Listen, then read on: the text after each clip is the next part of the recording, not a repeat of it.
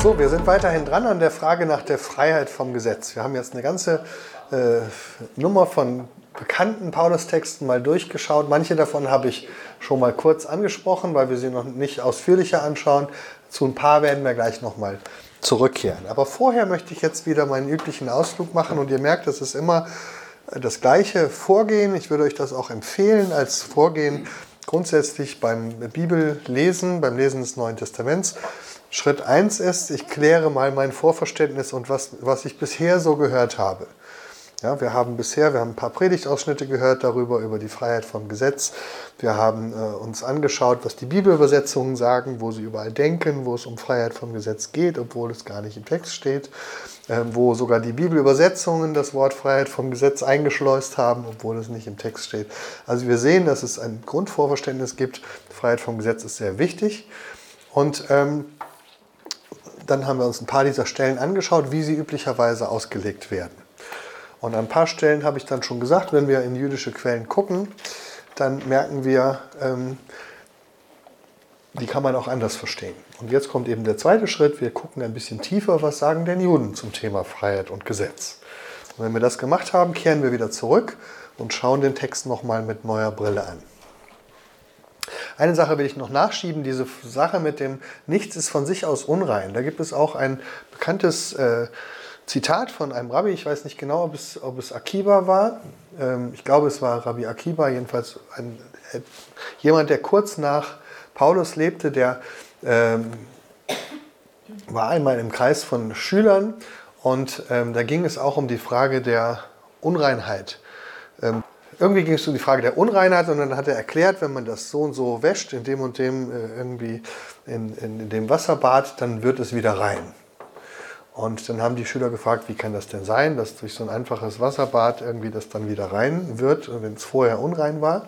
Und dann hat der Rabbi gesagt, das liegt daran, dass nichts in sich selbst unrein ist. Natürlich ist nicht mal ein Leichnam ist in sich selbst unrein, sondern er ist nur unrein durch die Vorschrift Gottes, durch das Wort Gottes. Ja, also das liegt nicht in der Substanz der Sache, ja, sondern darin, dass Gott sagt, das ist für dich verboten. Äh, und das ist wichtig zu verstehen für die Reinheitsgebote der Bibel. Deswegen braucht man sich auch nicht ekeln vor Schweinen oder ekeln vor Aussätzigen, weil die Sache ist an sich nichts, äh, sozusagen nichts, das kann man nicht physisch feststellen, sondern es liegt an der Vorschrift und darin liegt Reinheit und Unrein. Deswegen ist es mit einem Wort von Gott auch geklärt. Also da ist Paulus nicht alleine mit seiner Ansicht. Jetzt ein paar grundsätzliche Worte über Gesetz und Freiheit in der jüdischen Tradition. Wie hängen Gesetz und Freiheit zusammen? In der jüdischen Tradition begegnen wir oft im Gegensatz von Sklaverei und Freiheit. Und wenn wir überlegen, wo taucht das zum ersten Mal groß auf, dann fällt uns sofort der Exodus ein. Das ist das Grundparadigma für das jüdische Verständnis von Freiheit. Gott hat uns befreit aus der Sklaverei in Ägypten und nachdem er uns befreit hat, hat er uns die Torah gegeben, die zehn Gebote. Und das ist quasi seine, sein Grundgesetz für das Leben in Freiheit. Und das erste Gebot lautet, wie? Ich bin der Herr, dein Gott. Ich bin der Herr, dein Gott, der dich aus Ägyptenland geführt hat. Der dich aus Ägyptenland, aus der Sklaverei befreit hat. Du sollst keine anderen Götter neben mir haben. Ja? Das heißt, da ist der Gedanke im ersten Gebot verankert, jetzt geht es um Befreiung. Ich habe euch befreit, deswegen gibt es diese Gebote. Und das wird dann auch in der jüdischen Auslegung sehr deutlich. In der Auslegung zum Passafest. Warum soll das Volk Israel im ersten Monat das Passafest feiern? Gott sagt, im ersten Monat sollt ihr das Passafest feiern. Das kann man vergleichen mit einem König, der seinen Sohn aus der Gefangenschaft befreit und dann sagt, feiert ab jetzt jedes Jahr ein Fest, um den Tag zu feiern, an dem mein Sohn von der Finsternis ins Licht, vom eisernen Joch zum Leben, von der Sklaverei in die Freiheit und von Gefangenschaft zur Erlösung fand. So fand Israel von einem Joch aus Eisen zum Joch der Torah. Ja, und hier sieht man interessanterweise, dass der Begriff des Joches ist zweideutig. Ja, es geht nicht darum, haben wir ein Joch oder nicht, sondern es geht um die Freiheit, um die Frage, wessen Joch tragen wir. sind wir unter dem Joch aus Eisen, das heißt das Joch der Ägypter, das Joch dieser Welt, das Joch menschlicher Knechtschaften, das Joch irdischer Belange. Oder sind wir unter dem Joch der Torah, dann haben wir nämlich die Freiheit und nicht die Sklaverei. Es geht also im jüdischen Verständnis um die Wahl dazwischen, welches Joch möchte ich tragen. Wir kennen diesen Begriff vom Joch eben von Jesus. Ja? Nehmt auf euch mein Joch und lernt von mir. Es gibt viele Ausleger, die sagen, aha, hier sagt Jesus, wirf doch das Joch der Torah von dir und nimm doch mein Joch auf, auf dich. Ja? Das wäre aber sehr ungewöhnlich für einen jüdischen Lehrer, wie Jesus es war, denn genau darum geht es, dass das Joch der Torah das leichte Joch ist. Ähm, hier sagt Rabbi Halafta aus Kfar Hanania, wer das Joch der himmlischen Königsherrschaft auf sich nimmt, also Herrschaft des Himmels, im Neuen Testament heißt es Reich Gottes, Malkut Shamayim, also Gottes Herrschaft. Wer das Joch der Gottesherrschaft auf sich nimmt, der wird frei vom Joch irdischer Herrscher und irdischer Belange. Aber wer das Joch der Gottesherrschaft abwirft, der gerät unter das Joch irdischer Herrscher und irdischer Belange. Das heißt, im jüdischen Verständnis ist das, Reich, das Joch des Reiches Gottes ist die Torah. Also man unterscheidet ein bisschen, in manchen Texten wird unterschieden zwischen dem Joch des Reich Gottes und dem Joch der Torah. Und zwar ist es so, dass man als Jude ja ähm, jeden Tag das Schma Israel betet. Also höre Israel, der Herr, unser Gott ist einer, der Herr, der Herr, unser Gott ist einer. So, du sollst den Herrn, deinen Gott lieben von ganzem Herzen und so weiter. Ja? Mit diesem Gebet nimmt man das Joch des Reiches Gottes auf sich. Das ist sozusagen damit gemeint. Und dann betet man weiter und später in dem Gebet kommt dann noch, führe mich in deine Gebote. Sodass manche unterscheiden, also erst nehme ich das Joch der Königsherrschaft auf mich und dann das Joch der Torah. Äh, bei manchen fällt das also zusammen. Wichtig ist, der, der Gegensatz ist das Joch der Sklaverei. Das sind die irdischen Belange, die fremden Herrscher, die bösen Ägypter. Ein sehr schöner Text ist ein jüdischer Midrash über die zehn Gebote. Also Midrash läuft ja immer so, dass man äh, einen Text etwas genauer anschaut und schaut, was steckt da an Goldschätzen drin, die man heben muss. Und dafür dreht man jedes Wort ein bisschen rum und guckt, könnte, das nicht, könnte sich da nicht was drunter verbergen. Und hier geht es also um den Vers in der Schrift, äh, 2. Mose 32, Vers 16. Und die Tafeln, also die Gesetzestafeln, waren ein Werk Gottes und die Schrift war die Schrift Gottes eingegraben auf die Tafeln. Eingegraben. Dieses Wort eingegraben, was da steht, Charut, ist ein etwas ungewöhnliches Wort. Das würde man da nicht erwarten. Das steht also nicht geschrieben auf die Tafeln oder geritzt, sondern eingegraben. Und bei solchen ungewöhnlichen Worten fragen die Rabbis dann nach und sagen, warum steht da eingegraben? Rabbi Yehuda sagt, lies nicht eingegraben, Charut, sondern Freiheit, Cherut. Für die, die ein bisschen Hebräisch können, die wissen, dass es im Hebräischen keine Vokale gibt. Das heißt, eigentlich steht da nur Chrit. Und dann kann man als Rabbi eben vorschlagen, vielleicht ist ja ein anderes Wort gemeint, nämlich Cherut. Cherut heißt Freiheit auf Hebräisch. Ja? Nämlich die Freiheit von irdischen Herrschaften. Rabbi Nehemiah sagte, nein, die Freiheit vom Todesengel. Also wer die Torah hält, findet damit das Leben und wird nicht vom Tod Todesengel erwischt. Andere Rabbis sagen Freiheit von Leiden. Wenn du die Torah hältst, vermeidest du Leiden.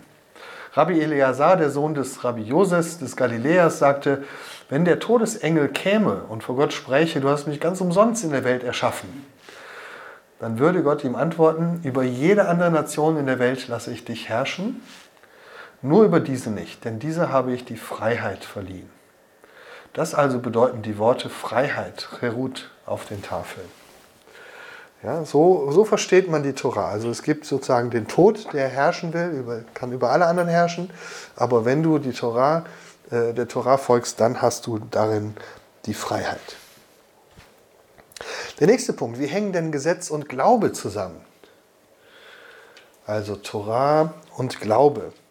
Das ist auch spannend, weil natürlich auch bei Paulus ähm, die Frage ist, also Werke des, werde ich durch Werke des Gesetzes gerecht oder durch den Glauben?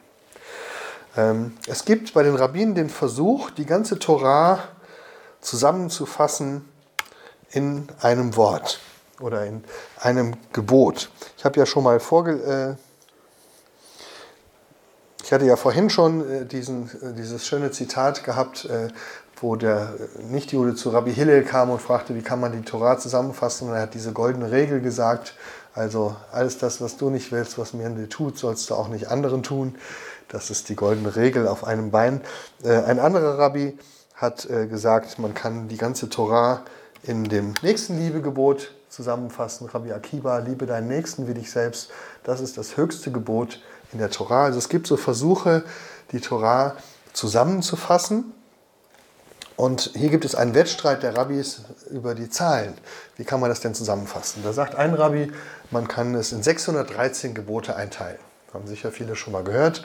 Also 365 Verbote für jeden Tag eins und 248 positive Vorschriften, also das sollst du tun, äh, für jedes Körperteil des Menschen eins. Und jetzt geht es so ein bisschen weiter. Einer sagt, nein, nein, bei David habe ich noch eine bessere Zusammenfassung gefunden, nämlich in 15 Gebote und dann äh, nee, in 11 Gebote. Und dann zitiert er Psalm 15, das sind elf Verse, in jedem Vers ist ein Gebot so drin. Als nächstes kam Jesaja und fasste sie in sechs Geboten zusammen. Kann man auch einen Bibelvers für finden, wo sechs Sachen gesagt sind. Micha kam und fasste die Torah in drei Geboten zusammen. Die drei kann man sagen, es ist dir gesagt, Mensch, was gut ist und was der Herr von dir fordert, nämlich erstens Gottes Wort halten, zweitens Liebe üben und drittens demütig sein vor deinem Gott. Jesaja kam noch einmal und fasste die Torah in zwei Gebote zusammen. So spricht der Herr, wahret das Recht und übt Gerechtigkeit. Schließlich kam Amos und fasste alles in einem Gebot zusammen, sucht mich und ihr werdet leben. Also die Idee dahinter ist, wenn man Gott sucht, dann findet man das Leben. Insofern, da ist alles drin zusammengefasst. Deswegen sagt Rabbi Nachman, man kann den Satz auch so verstehen, sucht mich, indem ihr die ganze Torah haltet, dann werdet ihr leben. Ja, also die Idee ist nicht, Gott suchen statt der anderen 613 Gebote, sondern die 613 sind zusammengefasst in diesem Sucht Gott.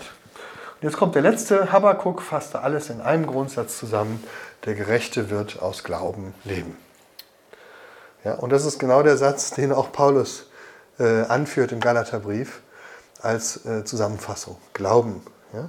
Und in diesem Verständnis ist eben Glauben, Gott glauben heißt seinen Geboten folgen. Das ist überhaupt kein Gegensatz, sondern das ist die Zusammenfassung des Gesetzes. Noch ein anderes Wort. Rabbi Zadok sagt, mache die Worte der Torah nicht zu deiner Krone, um dich mit ihnen zu rühmen. Auch das Rühmen finden wir bei Paulus sehr oft Mache sie auch nicht zu deinem Spaten, um dich von ihnen zu nähren. Denn schon Rabbi Hillel sagte, wer sich eine Krone aufsetzt, hat seinen Lohn schon dahin. Das finden wir auch sehr ähnlich bei Jesus in der Bergpredigt. Ja? Wer seine guten Taten vor sich herträgt, der hat seinen Lohn schon dahin. Und wer aus den Worten der Torah für sich selbst einen Nutzen zieht, der hat sein Leben aus der Welt genommen. Also man soll die Torah nicht halten, um sich damit etwas zu verdienen, Vielleicht sagst du, ich lerne die Torah, weil ich reich werden will oder weil ich dann Rabbi genannt werde oder weil ich dafür Lohn in der kommenden Welt erhalte. Die Schrift lehrt aber, du sollst den Herrn, deinen Gott, lieben. Daher sollt ihr alles, was ihr tut, aus Liebe zu Gott tun. Damit sind wir auch schon beim dritten Gesetz und Liebe. Wir haben das am Anfang gehört, dass viele Leute sagen, das, ist der, das, ist, das geht um diesen Gegensatz. Entweder liebst du oder du bist gesetzlich, weil gesetzlich sein grundsätzlich immer lieblos ist. Und da sehen wir eben, das Judentum denkt anders. Das ist nochmal der Spruch von Akiba. Die Liebe ist die Zusammenfassung des Gesetzes. Finden wir auch zweimal bei Paulus. Ähm, und schön ist auch nochmal dieses Wort über die Pharisäer. Das ist ein Spruch von Pharisäern über Pharisäer. Ähm, da schreiben pharisäische Gelehrte. Es gibt grundsätzlich sieben Sorten von Pharisäern. Der Schulterpharisäer trägt seine guten Taten auf den Schultern herum, um sie zu zeigen. So, ne, seht mal her, was ich alles kann. Der Hinhaltepharisäer sagt, warte noch mal kurz, ich muss noch mal schnell ein Gebot erfüllen.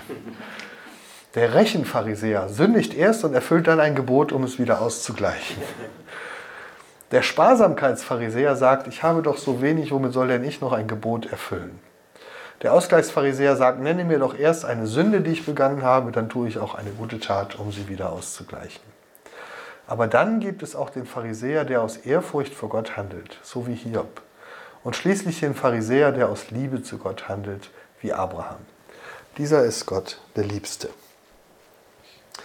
Also wir sehen auch hier was über die Einstellung zum Gesetz. Man hält das Gesetz nicht, um sich damit was zu verdienen, nicht um sich damit zu rühmen. Man sollte es aus Furcht vor Gott, also Ehrfurcht vor Gott oder aus, am besten aus Liebe zu Gott halten. Und das ist der Zusammenhang Gott lieben und den Nächsten lieben. Das ist die Zusammenfassung der Tora. Wenn wir jetzt wieder zurückkehren zu unseren neutestamentlichen Texten, versuchen wir sie mal durch diese Brille zu sehen mit dieser Einstellung zur Torah. Die Torah ist nicht dazu da, mich einzuengen, sondern um mir Freiheit zu schenken. Freiheit von dem, wozu Menschen mich zwingen wollen. Freiheit von meinen eigenen inneren Zwängen. Freiheit von den Gesetzen dieser Welt. Ich finde die Freiheit, wenn ich mich orientiere an der Torah Gottes. Und dann sehen wir schon bei Jesus dieses Gegenüber der beiden Herren. Ja, wenn Jesus zum Beispiel sagt, der, wen der Sohn Gottes frei macht, der ist wirklich frei. Johannes 8. Und man schaut sich den Kontext an, wovon ist man denn Sklave, wenn man bei Jesus frei wird? Dann findet man raus, wer Sünde tut, der ist ein Sklave der Sünde. Aber wen der Sohn Gottes frei macht, der ist wirklich frei. Da haben wir das gleiche jüdische Prinzip von den zwei Herren. Ja, du kannst entweder Knecht sein unter der Sünde oder du kannst frei sein unter Jesus. Ähm, oder auch, ihr könnt nicht zwei Herren dienen. Entweder ihr werdet dem einen dienen und den anderen vernachlässigen, ja, und dann geht es um Gott oder den Mammon. Entweder bist du unter Gott oder du bist Knecht des Geldes. Das finden wir also schon bei Jesus.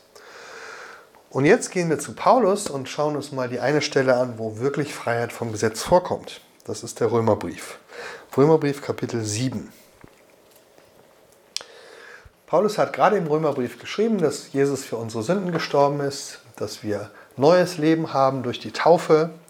Römer 6 ist die, das Kapitel von der Taufe und da wird beschrieben, dass die Sünde mit Jesus gestorben ist in der Taufe ähm, und wir zu einem neuen Leben berufen sind.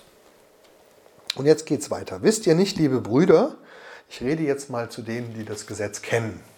Also es gab ja in Rom solche und solche. Ja? Jetzt redet er mal zu denen, die wissen, was Gesetz ist. Wisst ihr nicht, dass das Gesetz nur herrscht über den Menschen, solange er lebt? Beispiel, denn eine Frau ist an ihren Mann gebunden durch das Gesetz, solange der Mann lebt. Wenn aber der Mann stirbt, so ist sie frei von dem Gesetz, das sie an den Mann bindet.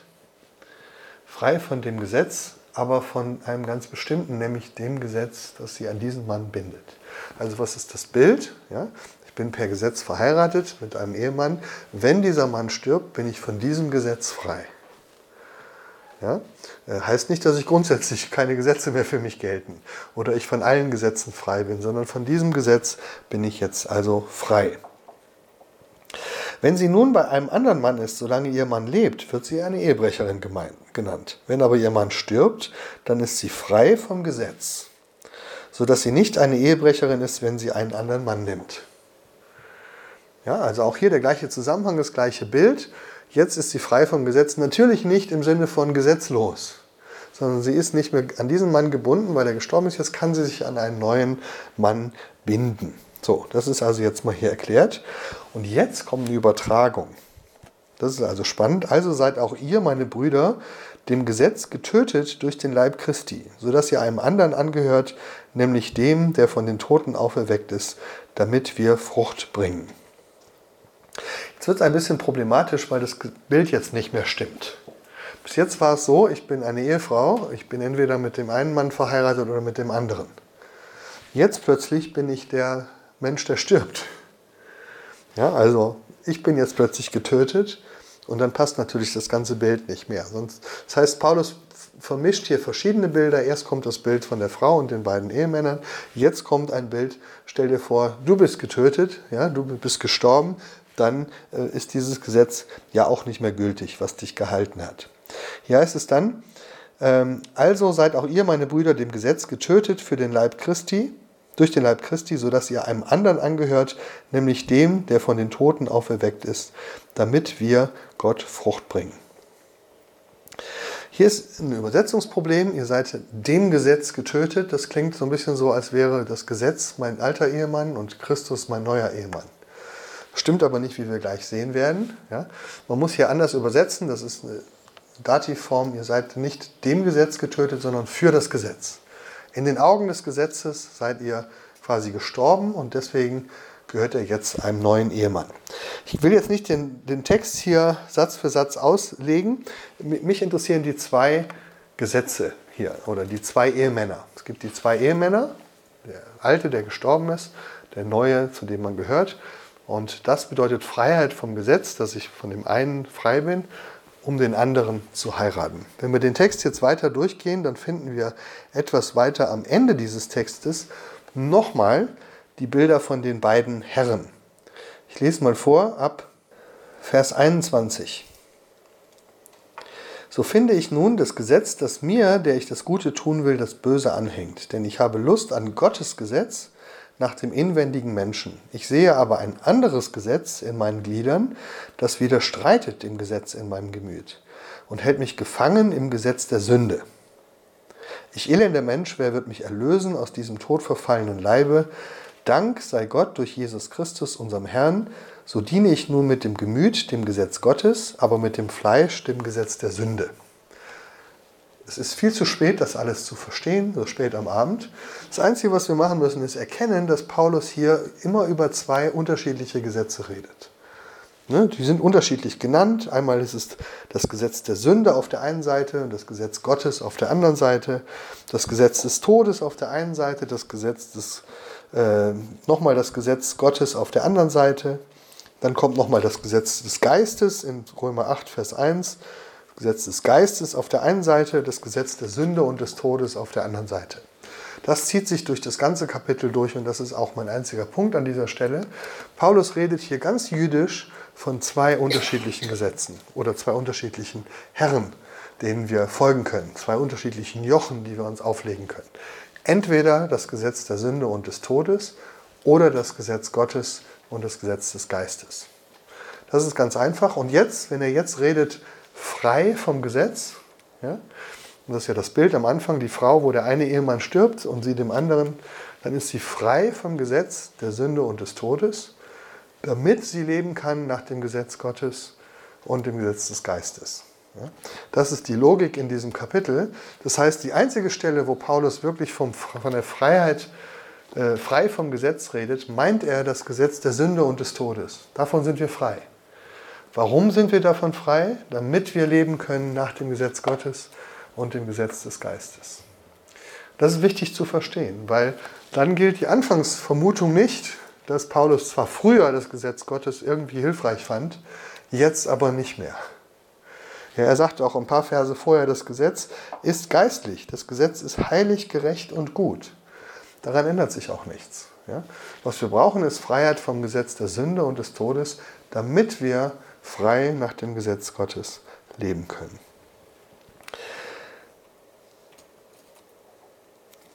Punkt D. Jetzt gehen wir nochmal in den Galaterbrief zurück. Ein paar Stellen, die wir da besser verstehen können. Galater 2, Vers 4. Da hatten wir diese Stelle, wo man Titus zwingen wollte, sich beschneiden zu lassen. Und Paulus sagt, es hatten sich einige falsche Brüder eingeschlichen, um unsere Freiheit auszukundschaften. Von denen ließen wir uns nicht knechten. Und was ist da der Gegensatz?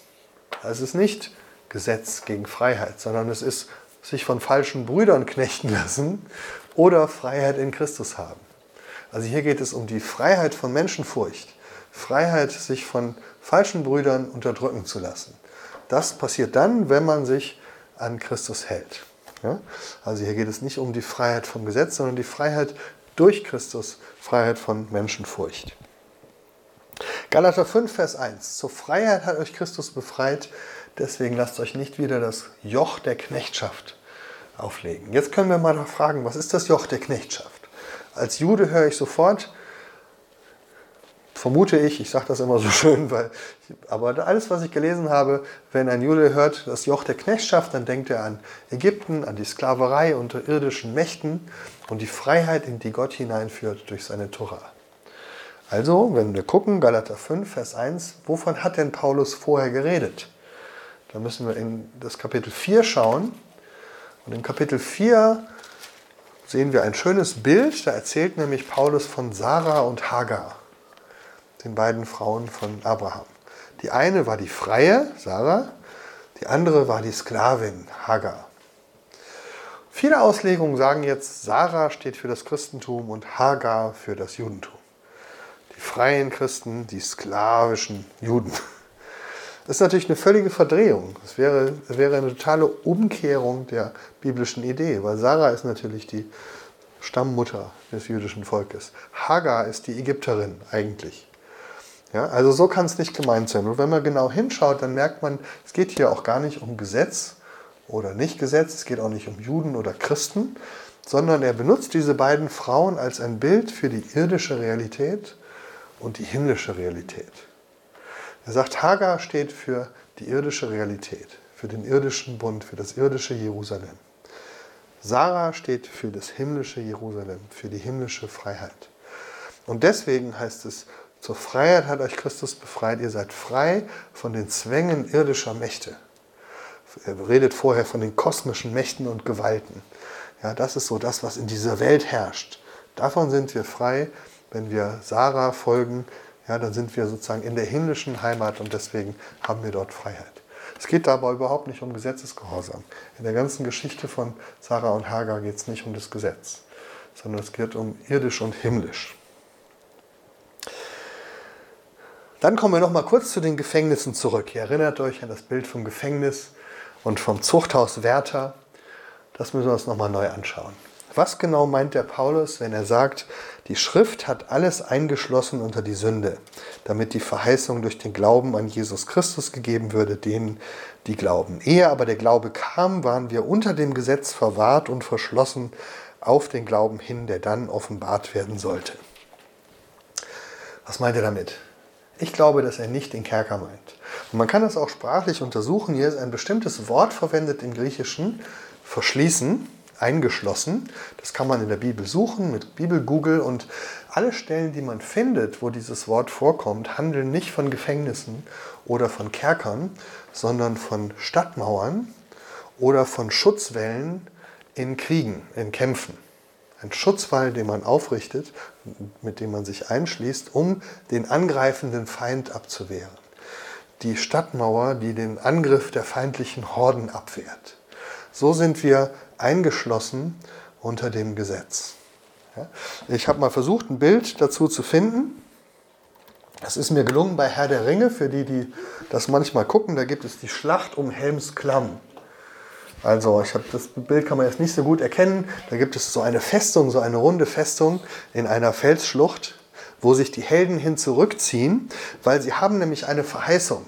Gandalf, der Held auf dem weißen Pferd, hatte ihnen gesagt, wartet hier, ich werde kommen, um euch zu retten und zu helfen. Ja, und dann reitet er weg und dann warten sie und dann müssen sie sich in dieser Festung verschanzen und dann kommen die ganzen bösen Horden der Orks, ja, die da dunkel gegen die Mauern rennen und äh, die Mauern einrennen und die Mauern werden schon ganz brüchig und die Helden kämpfen und kämpfen, weil sie darauf hoffen, dass am Morgengrauen Gandalf mit der Hilfe kommt, der Reiter auf dem weißen Pferd. Und das passiert schließlich auch. Gandalf erscheint und mit ihm die helfenden Horden und dann werden die Feinde in die Flucht geschlagen und die Helden sind gerettet. Und dieses Szenario ist das, was Paulus hier malt. Wir sind eingeschlossen von der Torah als Schutz vor der Sünde, unter der Sünde. Ja? Also unter dem Angriff der Sünde sind wir verschlossen durch die Torah, bis der Glaube an den Messias kommt. Das ist sozusagen der Retter auf dem weißen Pferd, ja, der dann die Sünde endgültig besiegt. Bis dahin hat die Torah sie uns vom Leib gehalten, aber jetzt ist sie am Kreuz besiegt. Und jetzt macht auch das Bild vom Zuchtmeister Sinn, weil Zuchtmeister ist eine nicht ganz gute Übersetzung, da steht eigentlich Pädagogos der Pädagoge. Das ist übrigens nicht der Lehrer damals, sondern der Pädagoge heißt ja der Kinderführer. Der Pädagoge ist eher sowas wie ein Bodyguard. Also man muss sich den Pädagogen so ungefähr vorstellen. Ja? Oder vielleicht so. Ja? Der, den, der, den, der das Kind auf dem Weg zur Schule beschützt vor den Angriffen böser Verbrecher und Räuber, die ihm was wollen. Und so ist sozusagen der Pädagoge dafür zuständig, das Kind sicher zu seinem Ziel zu bringen. Das Ziel aber ist hier natürlich der Messias. Und so ist es die Torah und das Gesetz unser Helfer, um uns hinzubringen zu dem Ziel beim Messias. So ist das Gesetz unser Pädagogos gewesen auf Christus hin, auf den Messias hin, damit wir durch den Glauben gerecht würden. Nachdem aber nun der Glaube gekommen ist, sind wir nicht mehr unter Aufsicht des Zuchtmeisters. Hier ist jetzt in der Tat etwas gesagt, wir brauchen die Aufsicht des Zuchtmeisters nicht mehr. Warum? Weil wir jetzt unter Aufsicht des Messias sind. Ja, das ist also etwas, das Paulus tatsächlich sagt. Er sagt, es gibt eine Zeit, wo wir unter Aufsicht des Gesetzes sind, aber jetzt, wo wir beim Messias sind, sind wir unter Aufsicht des Messias. Und jetzt sagen viele, siehst du mal, jetzt kann ich ja doch das Gesetz brechen, weil das bin ich ja nicht mehr unter der Aufsicht. Das funktioniert aber nur dann, wenn wir davon ausgehen, dass der Messias etwas anderes sagt, als das, was im Gesetz steht. Das ist aber in der Bibel nicht angenommen. Ja, auch Jesus sagt das ja, ich bin gekommen, das zu erfüllen. Es geht nur darum, dass eine neue Person da ist. Vorher hatten wir das Gesetz auf Steintafeln geschrieben. Jetzt haben wir es durch den Geist in unsere Herzen geschrieben. Es wird aber nirgendwo gesagt, dass es ein anderes Gesetz ist oder dass jetzt andere Regeln gelten, sondern es wird nur anders vermittelt. Das ist die Idee. Noch zwei weitere Verse, Galater 3, Vers 13, kehren wir nochmal zurück. Wir sind frei, erlöst vom Fluch des Gesetzes. Das habe ich ja eben schon erklärt. Freiheit vom Fluch des Gesetzes ist nicht die Freiheit vom Gesetz. Im Gegenteil. Weil wir erkennen, dass das Gesetz ein guter Helfer ist, eine gute, eine gute Wegweisung Gottes, deswegen ähm, sind wir erlöst von dem Fluch, den das Gesetz ausspricht. Das Gesetz sagt nämlich, wenn du mich nicht hältst, findest du den Tod. Und wir wissen aber, dass Christus für uns in diesen Tod hineingegangen ist. Und Christus hat diesen Fluch des Gesetzes getragen, deswegen sind wir frei vom Fluch des Gesetzes. Freiheit vom Fluch des Gesetzes ist aber nicht dasselbe wie Freiheit vom Gesetz. Also wir können vieles sagen, wir sind frei vom Urteil des Gesetzes, wir sind frei vom Fluch des Gesetzes, wir sind frei vom Gesetz der Sünde, wir sind frei vom Gesetz des Todes, wir sind frei von der von den Ansprüchen anderer Menschen, wir sind frei von irdischen Mächten. Also wir haben ganz viel Freiheit, aber wir haben nach Paulus zumindest zu urteilen nicht die Freiheit vom Gesetz. Im Gegenteil, wir haben die Freiheit durch das Gesetz, weil wir dem Gesetz der Sünde und des Todes gestorben sind und dafür leben nach dem Gesetz Gottes und des Glaubens. Und ganz am Ende sagt Paulus dann, er nennt es das Gesetz des Messias. In Galater 6, Vers 2 einer trage des anderen Last, so werdet ihr das Gesetz des Messias erfüllen. Auf Griechisch natürlich das Gesetz Christi. Ja? Aber hier haben wir nochmal diese Idee, der Messias bringt das Gesetz und jetzt folgen wir dem Messias und seinem Gesetz. Für Paulus ist relativ klar, das ist das gleiche wie bisher, es kommt nur aus anderer Hand.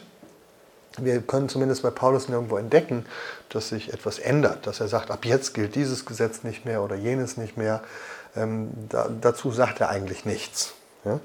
Sondern er sagt, und das ist wieder gut rabbinisch, er fasst das Gesetz zusammen.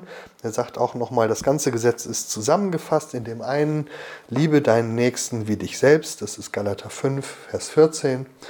Und auch im Römerbrief sagt er nochmal in, äh, in Römer 13, Vers ähm, 9, denn was da gesagt ist, du sollst nicht Ehe brechen, du sollst nicht töten, du sollst nicht stehlen, du sollst nicht begehren und was da sonst angeboten ist.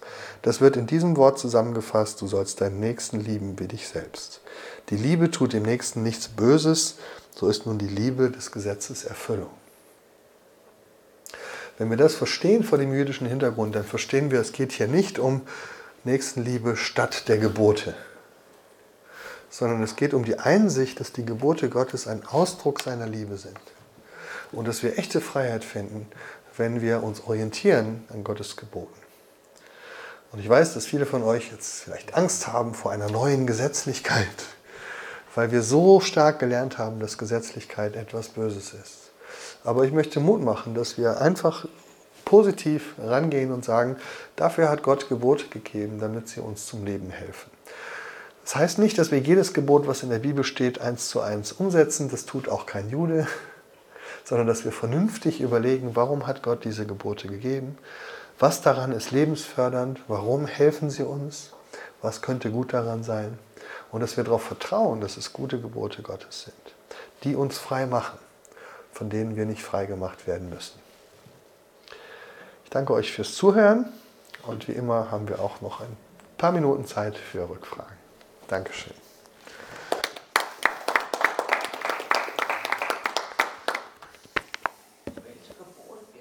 Also ich meine, für Juden das ist ja klar, die bleiben bei dem Gesetz, das sie haben, aber da ja der Jude Jude bleibt und der Nicht-Jude Nicht-Jude, welches gilt für mich als Nicht-Jude? Diese Frage lohnt sich vielleicht doch noch auf der Aufnahme zu lassen. Welches Gebot gilt denn jetzt eigentlich? Also, ne, Paulus ist ganz klar, dass manche Gebote aus dem Alten Testament eins zu eins gelten. Du sollst nicht töten, du sollst nicht Ehe brechen, hat er gerade aufgezählt. Und die schreibt er an die Römer. Das heißt, da ist für ihn ganz klar, die gelten. Und genauso klar ist für ihn, dass andere nicht gelten. Also, wenn du dich beschneiden lässt, hast du die Gnade verloren. Das Dumme ist, dass er uns nicht erklärt, nach welchem System er das eine vom anderen unterscheidet. Ähm, die Kirchenväter haben versucht, da ein System drin zu finden. Die haben gesagt, ja, die Gebote, die irgendwie mit dem Tempel zusammenhängen und mit den Reinheitsgeboten, die gelten nicht mehr. Also das kultische Gesetz gilt nicht mehr, das ethische Gesetz gilt aber doch. Äh, das stimmt aber auch nicht so. Das kann man, erstens kann man die nicht so gut voneinander trennen und zweitens ist das auch nicht so, weil ähm, das auch bei Paulus nicht so eindeutig ist. Also meine Antwort bleibt ein bisschen schwammig, aber ich glaube, ich muss sie trotzdem geben. Ähm, meine Vermutung ist, dass das ähm, Paulus noch dabei ist, das herauszufinden, welche Gebote äh, genau gelten und welche nicht. Da muss er sich auf die Leitung des Messias und des Heiligen Geistes verlassen. Es gibt so ein paar totale No-Gos, die werden auch formuliert, ja, wo er immer wieder klar sagt, das ist, das, ist, das ist für mich unumstößlich, aber an anderen Stellen ist es ein bisschen unklarer. Und wir werden morgen in der letzten Einheit uns noch diesem spannenden Thema äh, widmen, wie viel Anpassung ist denn möglich? Also es gibt dieses Kernwort vom Götzenopferfleisch, da gibt es diese, dieses Problem in Korinth. Ähm, was mache ich in einer neuen Umgebung mit Problemen, die es so in Israel gar nicht gab? Nämlich, wenn meine Freunde alle in den Götzentempel gehen, kann ich da mitgehen? Und dann versucht Paulus das von der Torah her zu beantworten. Und das wird dann spannend. Aber ein richtiges System habe ich da noch nicht erkannt. Aber die zehn Gebote, wo sind die eigentlich? Also Luther sagt zum Beispiel die zehn Gebote. Das Problem ist, erstens gab es diese Zählung zehn noch nicht so ähm, zu der Zeit. Und sie sind auch nie so alle zehn aufgezählt im Neuen Testament. Also an dieser Stelle, die ich eben gelesen habe, Römer 13, sind ein paar von den zehn Geboten aufgezählt. Man kann so ein bisschen gucken, welche werden denn einzeln im Neuen Testament aufgezählt. Aber auch da sind wir nicht ganz klar. Zum Beispiel das Sabbatgebot äh, sind wir uns nicht klar. Das wird nicht wiederholt im Neuen Testament. Sollen wir uns daran halten oder nicht? Wir haben da so ein bisschen das Sonntagsgebot draus gemacht als Nichtjuden, aber es ist ja auch nicht dasselbe. Andererseits ist das Sabbatgebot wiederum älter als die Torah und die zehn Gebote, weil es wird als eine Ordnung der Schöpfung vorgestellt. Also da gibt es einen Grund wieder zu sagen, das macht dann doch wieder Sinn für uns, weil es vielleicht doch in der Schöpfung angelegt ist. Also auch das ist nicht äh, so ganz eindeutig.